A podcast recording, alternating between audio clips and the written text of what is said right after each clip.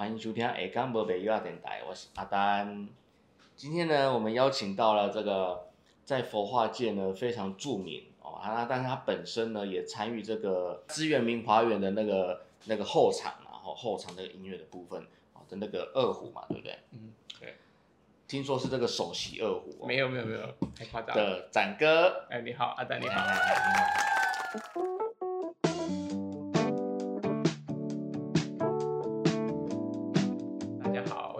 我是吴全仔。那我现在主要的工作就是从事这个绘画的教学，那其中又以佛画为主轴啦。对，我在佛光山南平别院呃的佛画班教课，然后也有在台南大学兼课，我的母校。嗯那除此之外，像刚刚阿丹你说的，我也有在明花园或者是其他的剧团，偶尔会兼一下就是这个文强乐师伴奏的工作。那大家一定会很好奇，说你为什么当初是选择要踏入这个领域？因为佛画算是你的主业，对不对？就是啊、就是画画跟教学的部分。对对对对对。那你当初为什么想要学？呃，不是西洋画，不是民俗，呃，不是那个庙宇彩绘啊，而是嗯专攻在这个佛画的部分。应该说这个是从小就有契机吧，可以分两个部分来嗯讲。第一个就是小时候，呃，因为我住在莲池潭附近，嗯好那有很多的宫庙，那嗯，是我们生活的一个呃范围。是，对，那有宫庙就有神像，嗯有门神，嗯有壁画、嗯彩绘这些。对，好，那小时候也对，就是比如说名家的这些西门擦啦、不做擦啦，啊或者是庙里的这些奥贴，对，很有兴趣。那看到之后就会自然想要去临摹或是绘画，就是小时候就有这样的因缘，就是呃也没有去学画，可是就会自己拿画笔来临摹这些宗教的图像，无论是就是看着这样描这样子吗？就没有看着，然后就是好像我们讲的对临啊，哦就是比如说呃，福州插在在前面，我们就拿一张纸，然后这样好像对联把它连起来，哦或者是庙庙宇里面画门神这样。对，然后这个是小时候就是没学画的时候，就是会自己很自然的就去做这大概个动多小作。小学没有，就是真的非常小，就是还没上幼稚园就在画。真的假的？，对，大概是这是一个最初的一个因缘吧，跟契机。啊，就是跟宗教图像有接触的是这个部分。那后来呃呃，我就到高中时期是嗯去年美术班，哦那那时候我们就要为了升学，我们就要开始做一些术科的训练，比如说素描、水彩啊、书法、水墨，我们全部都要练，因为要应应术科考试。好，那这时候就是都是在比如说记忆的训练上，因为我们要应应我们的考试。嗯然后后来到了呃大学美术系，也是嗯继续的在这个部分做呃学习。可是那时候都是呃宗教绘画图像的部分是都没有碰了，对，就是西画，对，主要是要在应该说主要就是在学院的这个脉络下去做训练。啊，那学院里面其实是没有所谓就是宗教绘画的这个课程嘛。那那时候也因为就是呃这样的缘故，所以就专心，比如说我在练习一些工笔画啊、水墨啊、嗯呃油画啊，嗯因为我们呃台南大学是综合的美术科系，是对，那所以我们什么都要碰。那只是说我对东方绘画这一块最有兴趣，所以我会在比如说工笔画或是教材画、水墨画这一块去做再钻研、再深入。嗯。对，那就在这个时候就把，比如说你们现在看到，像我们今天工作坊会做的这些记忆的部分，嗯。把它补起来。对，那刚讲了，就是在这段时间，其实我是没有在画宗教的图嗯像。嗯嗯，好，那一直到研究所，研究所我到台师大去念呃研究所，也是美术系吗？对美术系，那一样是在国画组里面，嗯。都是东方绘画的这个脉络。那那时候其实一直就有一个疑问，就是说，哎，创作对我来讲是什么？我要画什么东西？嗯，对，好像人家说你在找自己的过程，是。可是你在学院里面受这些训练，当然看到不同的名家的作品，哎，都觉得哎老老师介绍的、嗯。讲解的都呃有他一套的这个理论跟脉络，可是看作品的时候，或者是自己在学习的过程，好像少了一些真的可以让自己好像感动，或是打到心里面去的那一种感觉。嗯对，那就在呃有两个展览是让我回来从事宗教绘画有很大的一个因缘。第一个是二零一二年哦，那个林继峰老师在佛光山南屏别院，就是我现在任教的这个南屏别院，他有办了一场就是白描佛画的展览。那那时候我看到他早期所画的这个呃华严三圣的作品，我觉得非常的殊胜跟庄严。那那时候是我第一次感受到，哎，原来这个作品可以带有这么大的力量。嗯嗯。啊，除了庄严之外，是你看了之后真的会很感动。然后我记得我在作品前面站了也蛮久的，因为那个那种感觉是我在呃之前之前讲的这个学院的这个脉络里面，我是没有感受过的。对，那就是哇，这应该就是我想要找的东西。好，所以我回去之后就开始呃寻找了，比如说在。中中国绘画、东方绘画里面白描的这个脉络，所以我追回到了就是宋代李公麟的这一个白描绘画去做临摹跟学习。好，那这是第一个展览的部分。那第二个展览是二零一五年底到二零一六年初，在佛光山的佛陀纪念馆。那时候他呃佛陀纪念馆跟大陆借了就是一批就是水陆画的藏品来，然后他来的是。呃，现在非常珍贵，就是明代的这个宝宁寺的水陆画。那当时来的呃有如来部，就是我们讲的佛祖的这个部分，如来部、菩萨部，嗯，还有很多就是水陆画的挂轴。嗯，那我光在如来部跟菩萨部的这个作品前面，只有两张画，嗯，对我站了应该超过一个小时，连那个现场的那个导览人员都都说，哎，弟弟，我看你好像对这个画。很有兴趣，抽筋的走动，然后然后头一直贴在那个玻璃上面，因为我要看这个作品。这次的作品跟之前的白描不一样，它是有上色的。对，那它的这些色彩就是今天向我带来一些就是矿物颜料所画的，所以它其实经历过了就是好几百年，它也没有褪色的状况，甚至说，哎，那个绢布有比较老化的这个现象，变得比较暗沉，可是呃，这个颜料的颜色还是非常的就是。典雅，所以那时候我在原作面前其实会站那么久的原因是，除了看呃很庄严的法相之外，也在想说，哎，到底古时候的这些画师他是怎么将这些呃色彩填上去的？还有就是呃每个色彩它落的这个位置啊，甚至包括今天我们主题描金的部分，在这些佛菩萨的衣服上也有做一些呃描金的这些彩绘，对，那就是这两个展览的。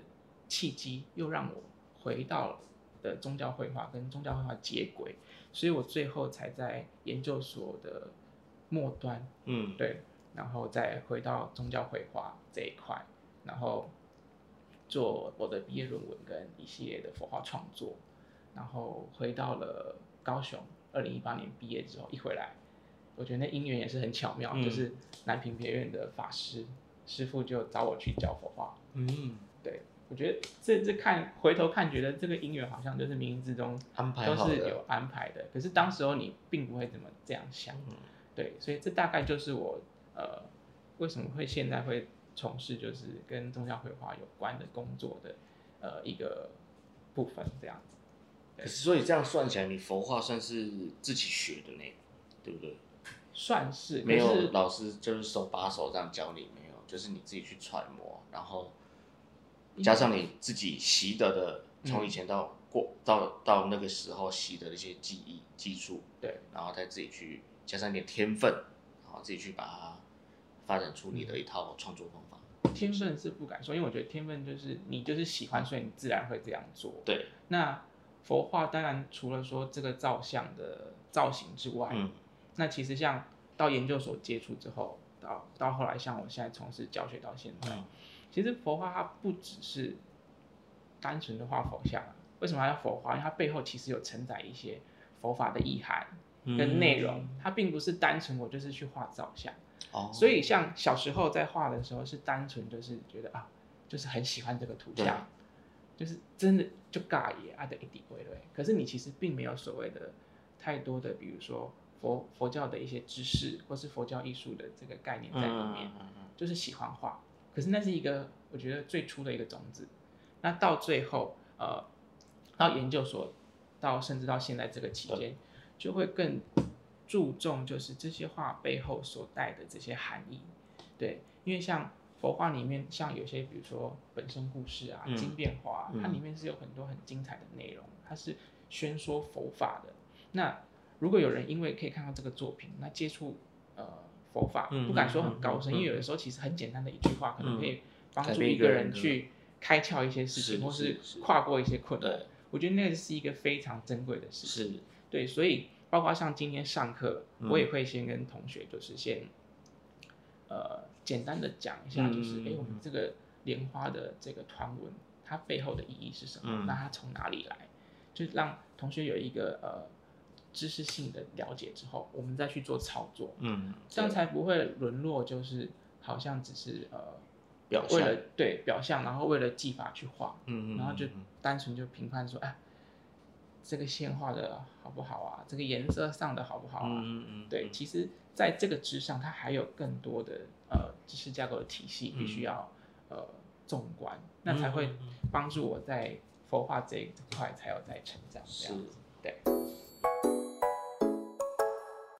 这个领域啊，它的生态是怎么样的一个生态？就是说，是不是有真的很多人在从事这方面的教学，或者是呃创作或推广这样子的一个部分？因为我们知道比较多是，比如说什么什么，我说我比如说禅定啊，或佛法的一个宣讲或推广这样子，比较少听到在用佛画这个部分在。在佛学这个领域比较少听到这个这样的一个职业的，应该其实都蛮多的吧。而且我我反而觉得，其实台湾越厉害的人，他是越低调，越不会浮现在台面上的。我刚管是安内啊，就可是像呃，比如说你说佛画艺术的神态，像韩国，它有专门的佛画艺术的科系，那它是有一个一系列就是养成的状态。那不像我，像我只是借助，比如说我在学院里面训练的这些技法，嗯。那我出来之后，因为我对这个宗教绘画很有兴趣，很喜欢，所以我再去呃钻研。对，那比如说我去听佛法课啊，或者是去找一些资料，上上课前都要备课，这样子就变成是呃，我就是借用我原本有的这一个部分，再去补我不足的地方，然后把这个比如说佛画的教学或者创作表现出来。那台湾其实也蛮多，就是做相关工作的。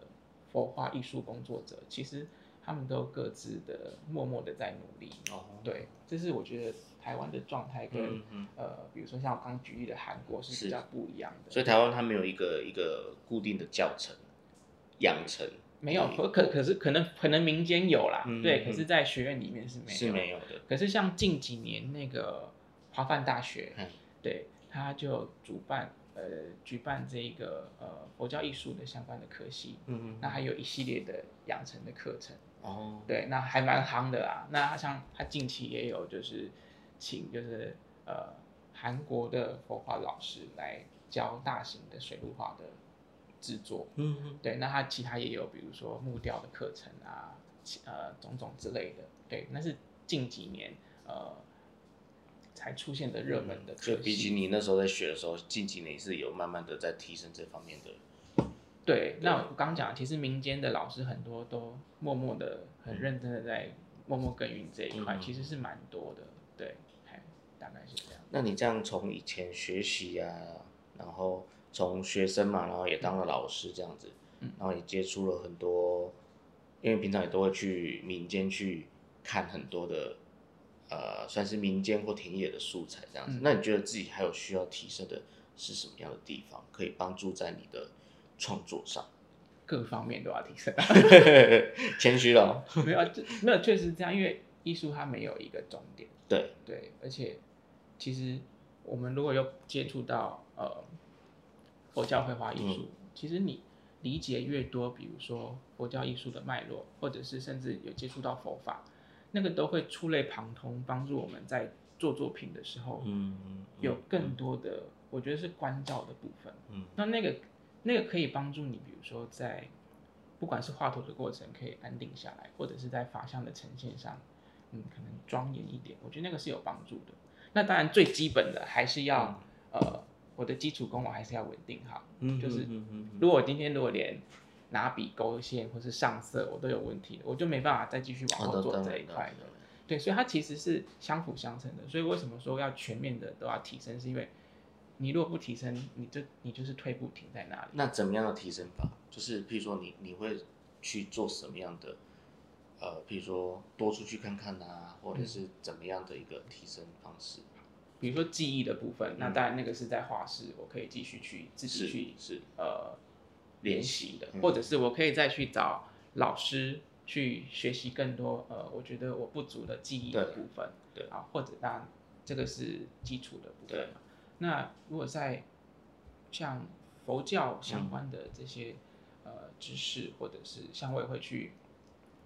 呃，寺院里面参加法会，嗯嗯可是参加法会其实就不单纯就是那边跪拜而已。嗯。如果今天今天拜了什么忏，啊，诵什么经，那我们可以去理解一下这部禅或者这这部经典里面它在宣说什么。嗯嗯。那宣说的这个背后，它其实是有呃佛法的意涵。嗯。那如何可以把它融会贯通运用到生活当中？我觉得那个是一个我在画佛像或者是接触佛教艺术。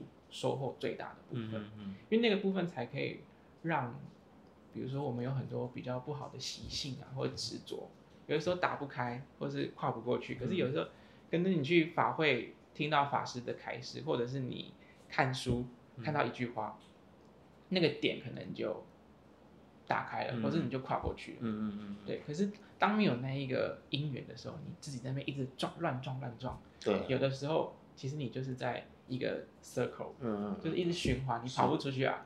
对，那这是我觉得看不见的部分，努力的部分更重要的。比如说，就是知识软体的补充，包括我去参加法会，或者是我去上一些佛法课，听就是法师的这些讲习。嗯，好，那除此之外，还可以去看展览啊，或是出国去国外的寺院走一走。嗯这是因为不同的国家的。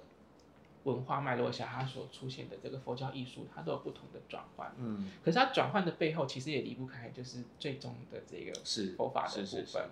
所以，呃，你看越多，了解越多，理解越多的话，都会对我在接下来的，比如说佛画艺术的呈现，它是有绝对的帮助。嗯，对，就是这样。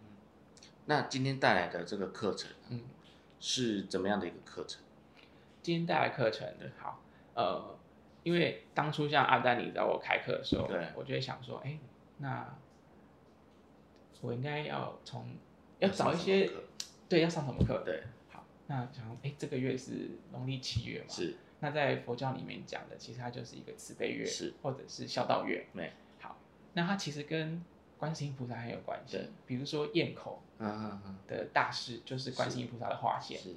好，那我就从这样的发想。一路一路连下来，哦，就又又回到了观世音菩萨身上。嗯，好，那我就想说，哎，那因为工作方其实就短短两个小时，嗯，我要怎么让来的这些学员在短短两个小时内，嗯，那有些可能是没基础的，对，让他们可以看到就是我觉得佛画艺术精彩的部分，嗯，对，那因为我觉得这是一个很棒的一个接触的一个点，就是他觉得这个东西，呃。他有收获了，嗯，他才会再往下去去走，去了解更多，没错，对，好，所以我才会哎想到观世音菩萨，好，那观世音菩萨身上什么东西可以画呢？哦，我就想到哦很多纹饰，嗯，啊，因为它比较繁复嘛，比较漂亮，嗯，啊，那我就找到了就是这个明代法海寺水月观音，嗯。的这张作品，水月观音，对，那。他的身上有很多的这些描金的这些纹饰，嗯，那我就找了今天的主题，就是莲花的纹饰，嗯，让同学来做这个绘画，嗯，那当然莲花也有背后在佛教也有很多的意义，嗯，好，那我上课也会跟同学介绍，那当同学都理解了之后，他也不一定要理解，他就是稍微知道了话，好，有一个接触的开始，那再来做这个实作，他不管你画的好不好。那至少，哎，我们今天不一样的美材，比如说我们的金银呀，或者是紫青紫啊，这个都不是一般呃在外面你会轻易见到的东西。虽然我们今天是用比较替代的这个美材，哦，可是还是尽量让同学可以看到，哎，就是描金的这个绘画它所产生的这个魅力跟质感在哪里。可是这个魅力的跟质感，它背后其实好像是引导我们去接触这个佛画艺术。那我刚说佛画艺术背后它其实有承载一些佛法的部分。嗯嗯嗯。那如果如果有学员可以因为这一个上课的这个课程，哎，有有后面更多的接触，那对他有帮助的话，那我觉得这个工作坊会是他后续有更多的效益，而不是我就单纯只是开一个工作坊，然后就草草的结束这样子。对，所以我会很呃注重，就是我这个工作坊前面的发想，到后面我可以给学生什么。嗯。那当然不是说呃一定会讲到让学生都懂。对。对，只是它这是一个机会，因为我们时间也有限。那希望在这个机会让呃来的学员可以留下呃不一样的印象，对，那看往后有没有可以让这颗种子发芽的机会，所以这个就是这一次课程的一个。所以我们在这个举办活动哦，其实我们都背后都有一个深层的意涵啊，不是说随便拿那个东西来举办这样，对，然后来了走，对，提完就走了这样，对。对我来讲，我觉得是这样。对我们也是啊。对，因为这样才有教育的意义啊。是啊，是啊。那因为你有这个教育的功能，其实像我在佛光山教课，那佛光山也很呃重视教育这一块。对，那所以很多就是退休人士，甚至上班族，他们都还是会回去人间大学进修。嗯。那有的时候你看到这些呃，他们已经是退休的阿公阿妈，或者是爸爸妈妈这一辈的。他们愿意再去学习，其实你会很感动，嗯，因为有的时候人的年纪可能越增长的时候，嗯，他会越不愿意学习，对对对对，对，所以我觉得是这样啊，对，那你当看到这些，嗯，叔叔阿姨甚至阿公阿妈，他们他们的生命其实已经一直在成长，是他甚至是老化，因为这是一个必然的结果，可能他还是一直在学习的时候，其实我我是很感动的，对，所以在从事教学。尤其是老师这个身份的时候，我就会一直提醒自己这一块必须要把它很注重的把它发展下去。对，大概是这样。好。那最后呢，我们想要请展哥呢，给我们想要对这个领域有兴趣的年轻学子，嗯，好，他可能不知道怎么样接触，或者不知道怎么样去钻研或呃着手，嗯，好。有没有什么样的建议？什么样的建议？对，或者是说已经在这条路上的人，然后他想要再再坚持下去，继续走下去，好，有没有什么样的建议？其实就我刚才讲的，就是持续的学习，是，不论是硬体的学习，就是技法类的啊，或者是软体的学习，知识类的啊，都是要不断的充实。那如果今天是我一个是完全没接触过，但是我听完。或是我来上完这堂体验课，我觉得对这个有很有兴趣，可是我不知道怎么样，我不知道那个路啊怎么样要怎么走，哦，怎么样继续接触这一块的东西，比如网络上找吗，或者是怎么样吗？他可以来找下岗人啊，然后来找我这样子，没有开玩笑，就是网络上也是一定会有相关的课程，其实像。北部也蛮多，也不一定北部啦，就是其实全台湾各地其实都有佛画老师啦。对，其实如果认你真的想要学的话，其实你都可以找到这些资讯。嗯，对，那呃，就是现在网络方 Google 很方便，是对，那可以自己透过这个呃搜寻，然后找到哎你觉得适合的老师，嗯嗯啊，这是一个方式。那再来，你也可以去，比如说买一些书籍啊。嗯，因为有很多就是，呃，比如说美术类的工具书，或者是刚刚讲佛教艺术的书丛，其实很多很多。对，那在这个时代，其实最不缺的就是资讯。嗯嗯。那只是怕我们就是比较懒的学习，像我就是那个很懒的那一个，所以就是要要提振精神一点，精进自己这样子。对，然后呃也是要注意一下，就是说，嗯，刚刚这个。老师展展展哥有跟我们分享的，就是说，哎，你在学习这个这个佛化的过程啊，不是只是就注重在这个技艺上的精进，哦，要更多的是要去了解它背后这个佛法的的内涵，甚至也你也不用讲一开始就那么那么高深，就是可能了解哎佛教艺术的一个脉络或者它的多样性，是是是，接受的越多越广的时候，啊，你就你可以。呃，未来可以发展的东西就会越多越广，不要把自己就是好像锁在一个固定的一个对形式或是空间里面，对绑住自己这样。是。对，是。大概是这样。好，那今天我们非常谢谢啊老，我都叫他展哥了。我们现在 非常非常谢谢展哥哈，今天来下岗人开课，就是开这门体验课，然后报名的也是。